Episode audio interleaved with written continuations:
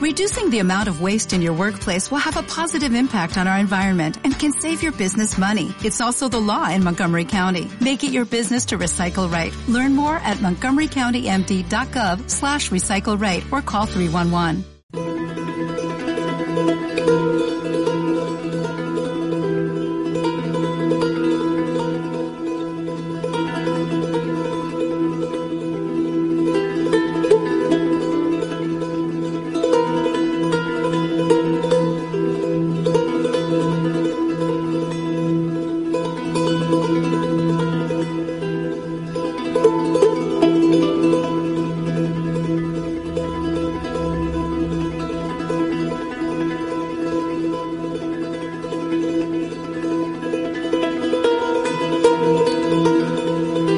Varias organizaciones en defensa de los derechos humanos, migrantes y refugiados han insistido en la ilegalidad de las denominadas devoluciones sumarias o conocidas como devoluciones en caliente en la frontera.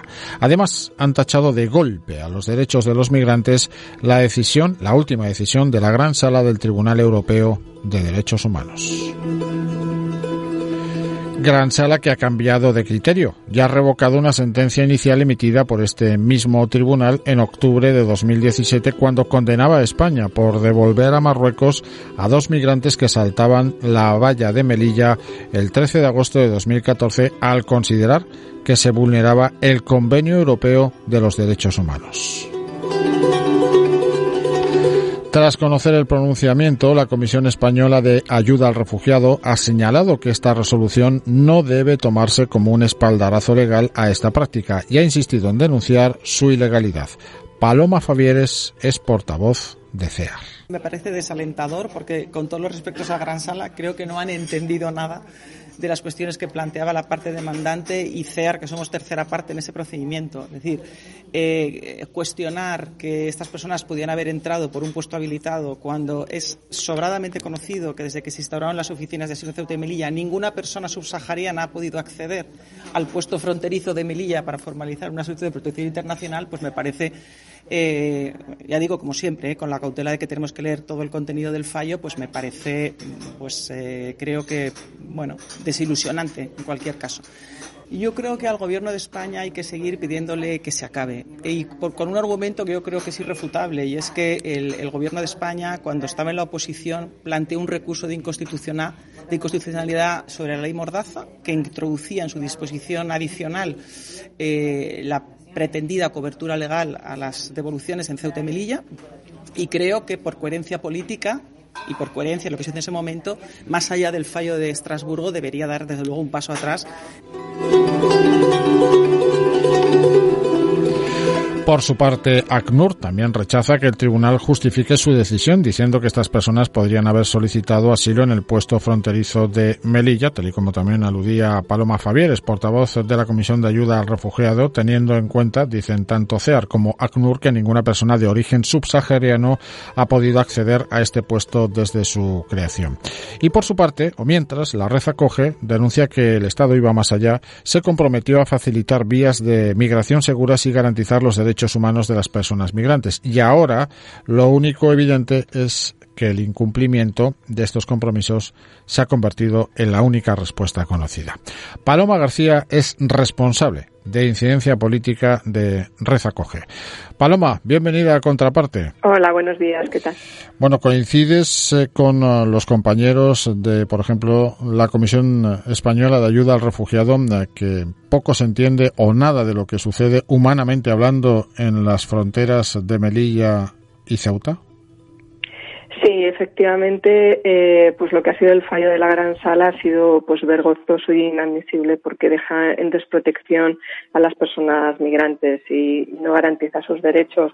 Realmente, eh, pues por lo que es por parte de un Tribunal Europeo de Derechos Humanos que debe ser garante precisamente de estos derechos, eh, pues es bastante decepcionante. En todo caso, no puede tomarse como este fallo pues al final como, como algo, eh, pues como un respaldo legal a las devoluciones. Tenemos numerosos organismos de Naciones Unidas que han denunciado en el caso de España que se están produciendo devoluciones en caliente y que España debe poner fin a esta práctica. no solo está el fallo del tribunal, sino que tenemos otras muchas recomendaciones por parte de los órganos de los tratados que están diciendo que España está vulnerando los derechos de las personas migrantes y solicitantes de protección internacional y que está incumpliendo con los tratados internacionales. Lo que sí suena un poco decepcionante o puede llevar al desánimo o, abocarnos al desánimo es que esta resolución llegue desde la gran sala del Tribunal Europeo de Derechos Humanos, que se entiende que es eh, bueno pues el garante o el aparato que desde luego ampara ¿no? el cumplimiento de los mismos. Efectivamente, eh, al final es como un mecanismo más de disuasión, ¿no? donde las víctimas o las personas que luchamos por los derechos humanos, pues nos encontramos constantemente con diferentes obstáculos eh, y al final es como un pulso entre los estados o los gobiernos eh, que les ponen los derechos humanos, les ponen límites a sus actuaciones y como pues al final permea también en las instituciones o en el ámbito judicial para que no podamos avanzar en el tema de la garantía y sobre todo en una situación eh, realmente preocupante como es lo que ocurre ahora mismo en Ceuta Melilla. ¿La presión ha crecido en estos últimos años? Sí, yo creo que cada vez hay más movimiento eh, de defensa de los derechos de las personas migrantes y refugiadas. De hecho, se nota muchísimo en Naciones Unidas en cuanto a que los diferentes mecanismos, relatores especiales, los estados empiezan a ser, o sea, es, un, es un problema, un problema, no quiero llamarlo problema, es una situación de vulneración de derechos global donde hay una pérdida de vida de millones de personas que se quedan eh, en el camino por intentar ir de un sitio a otro eh, y al final se están intentando eh, generar distintos mecanismos para dar una mayor protección. De hecho, por ejemplo, los últimos pactos mundiales que se firmaron con relación a este tema fue simplemente hace un año. Se firmó el Pacto Mundial de las Migraciones o el Pacto Mundial de Refugio, en el cual, por ejemplo, están en el acuerdo de gobierno del gobierno de coalición actual y es contrario a este tipo de prácticas, con lo cual, pues si de verdad eh, esto es una cuestión de, voluntad política y que realmente hay una reorientación de las políticas y de las legislaciones y desde las organizaciones llevamos muchísimo tiempo insistiendo en que la única forma de que se dejen de perder eh, vidas eh, es abrir vías seguras para garantizar la libre circulación de las personas, el bloquear las fronteras, el obstaculizarlas, el, robustecerlas, ¿no? El criminalizar a todas estas personas, lo único que pasa es a formar parte del problema, nunca de la solución. Primero han sido en los últimos tiempos las deportaciones desde Canarias a Mauritania que finalmente esas personas eh, pues son expulsadas de Mauritania a terceros países. Después ha llegado esta sentencia o esta decisión de la Gran Sala del Tribunal Europeo de Derechos Humanos, eh, le da una especie de espaldarazo o por lo menos avala ¿no? el comportamiento de España con respecto a su a su situación frente a fronteras como la de Melilla o Ceuta con respecto a las devoluciones en caliente. Y también en todo este periodo de tiempo hemos escuchado desde la Unión Europea que se va a endurecer la política migratoria en la frontera sur, en las fronteras sur. Efectivamente, eh, la política de los estados sigue siendo el cierre de frontera, la externalización, la criminalización y al final el, conseguir que las personas no lleguen a la Unión Europea, no pasen, no traspasen. Entonces, eh, todas las políticas van dirigidas a eso desde luego tenemos claro desde las organizaciones y desde Rafa Coge que esa no es la vía, esa no es la solución y eso solo va a llegar a una mayor vulneración de derechos y desde luego va en contra de todos los tratados internacionales de derechos humanos. Pero entonces, ¿qué función tiene este Tribunal eh, Europeo de Derechos Humanos? Porque si finalmente la política es totalmente contraria a la Carta de Derechos Humanos, aquí hay un conflicto, ¿no? Efectivamente, tenemos el ámbito judicial, que es cierto que el fallo es muy decepcionante, eh, pero eso no quita para que sea el, único fallo. Yo creo que realmente el tema del acceso a la justicia, de lo que es las personas migrantes o refugiadas, eh, es muy, muy, muy limitado que puedan acceder a una tutela judicial efectiva. Eh, y creo que es desalentador fundamentalmente porque hay una desconfianza brutal en la justicia. Entonces, eh, al final es el mecanismo fundamental para la defensa de, los derechos humanos y tenemos tribunales pues que al final se pliegan eh, a justificaciones pues eh, más basadas en las políticas actuales de los estados que realmente en los tratados internacionales de derechos humanos y eso es una pelea que desde las organizaciones seguimos dando. Ahora mismo en las fronteras parece que las concertinas eh, ya son parte del pasado, pero sin embargo se pretende elevar en 30 metros la altura de, los muros. Eh, más o menos vamos a seguir el modelo que se encuentran en fronteras, se nos ocurre, ¿no? Entre México y Estados Unidos. Es parte de esta política. Al final, todas las medidas que se van adoptando va siendo bloquear y obstaculizar las fronteras, que sea lo más complicado posible traspasarlas.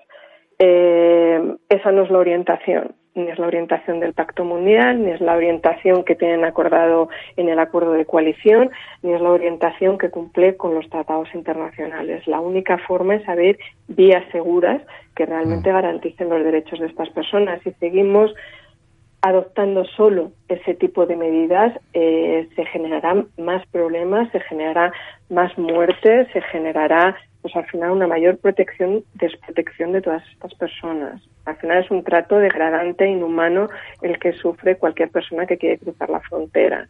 Eh, entonces, mm, nadie quiere moverse o viajar de una forma irregular, pero son muchísimos los obstáculos que encuentran todas estas personas para intentar llegar o con un visado o con un visado de trabajo o acceder a un puesto fronterizo para pedir asilo eh, mm, eso es, son, hay muchísimos obstáculos para todo eso. Mm, cualquier persona quiere viajar con su visado.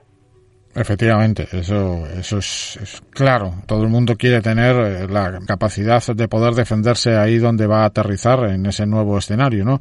El ruido político habla mucho mm, de las mafias de la migración y toda esa serie de, de relato que criminaliza, evidentemente, finalmente a la persona que trata de buscar una, una oportunidad dentro de, ese relato y dentro también eh, de, ese argumentario político, lo que vosotros eh, precisamente estáis exigiendo, que son esas vías seguras, tirarían por tierra todo ese relato, porque las vías seguras lo que sí permite es tener controlada toda la ruta migratoria y las personas eh, que más o menos la realizan, ¿no?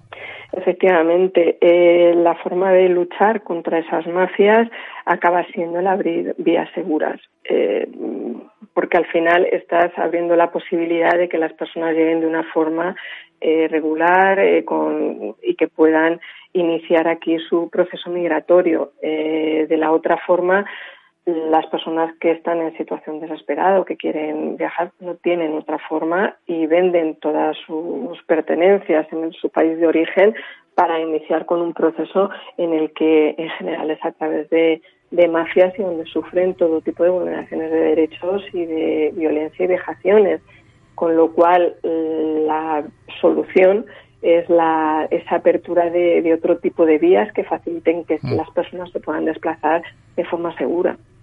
Paloma, la campaña Yo también me iría parece que está recibiendo un alto respaldo ¿no? de otras organizaciones. Sí, la verdad es que esta campaña la lanzamos en el contexto del examen que España, que el Estado español ha pasado este mes de, enero, el examen periódico universal, que es un examen que pasa España sobre su cumplimiento en derechos humanos. Eh, 15 organizaciones que formamos parte de la plataforma Plan Refugio presentamos un informe a este examen sobre la situación de los derechos humanos en el sistema de protección internacional y en el sistema de acogida aquí en España. Eh, el Estado español pasó examen justo el 22 de, enero y ya tenemos un informe con eh, recomendaciones que han hecho un eh, conjunto de estados en Naciones Unidas al Estado español y hay 23 recomendaciones relacionadas específicamente con mejorar las medidas y las garantías en el sistema de protección internacional y en el sistema de acogida. Desde la plataforma ahora lo que estamos es pidiendo al Estado español que realmente acepte estas recomendaciones de una valoración positiva eh, y adopte las medidas concretas que incorporamos en el enfoque, que son en el informe, perdona, que son las que valoramos realmente, que son las que pueden garantizar los derechos de las personas refugiadas durante todo su proceso, desde lo que estamos hablando de las devoluciones hasta lo que todo todo lo que tiene que ver con el sistema de, de acogidas a través de la página Yo también me iría, lo que estamos es intentando acercar a la ciudadanía y a otras organizaciones lo que es esta situación, en la situación en la que se encuentran todas estas personas y que nos apoyen eh, para darnos más fuerza en nuestra reivindicación que eh, le haremos llegar, por supuesto, al, actual gobierno. Porque España también suspende, ¿no? En lo que es eh, la concesión de asilo a personas que, evidentemente, lo solicitan con motivos argumentados. Sí, España suspende, tiene, como te decía, 23 recomendaciones en comparación, por ejemplo, con el anterior informe, el anterior examen que fue en 2015.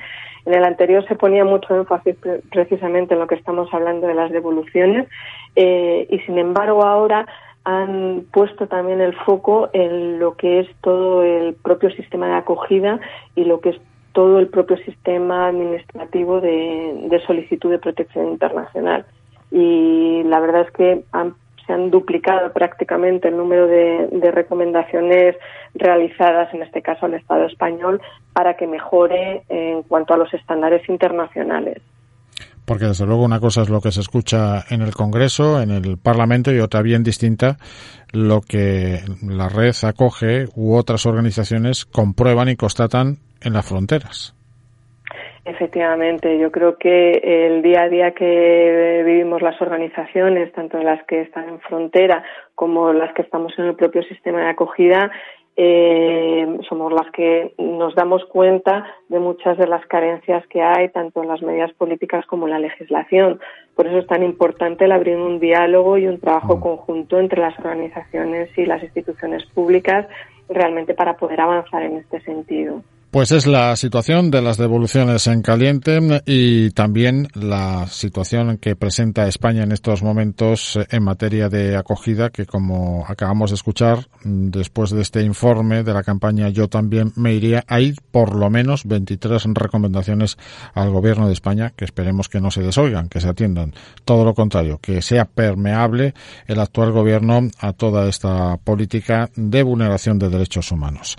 De momento hemos concretado y hemos hemos fijado la foto gracias a Paloma García, responsable de incidencia política de la red Acoge. Paloma, no será la última vez que te pases por aquí, por esta ventana de contraparte, porque queremos hablar otro día contigo sobre algo muy interesante que tiene que ver con vuestra acción, que son los CIE, los Centros de Internamiento a Extranjeros.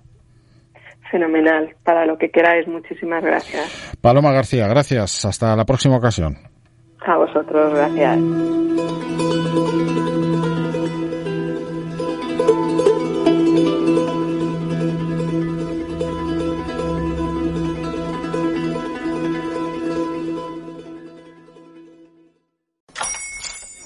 Buenos días, mi pana.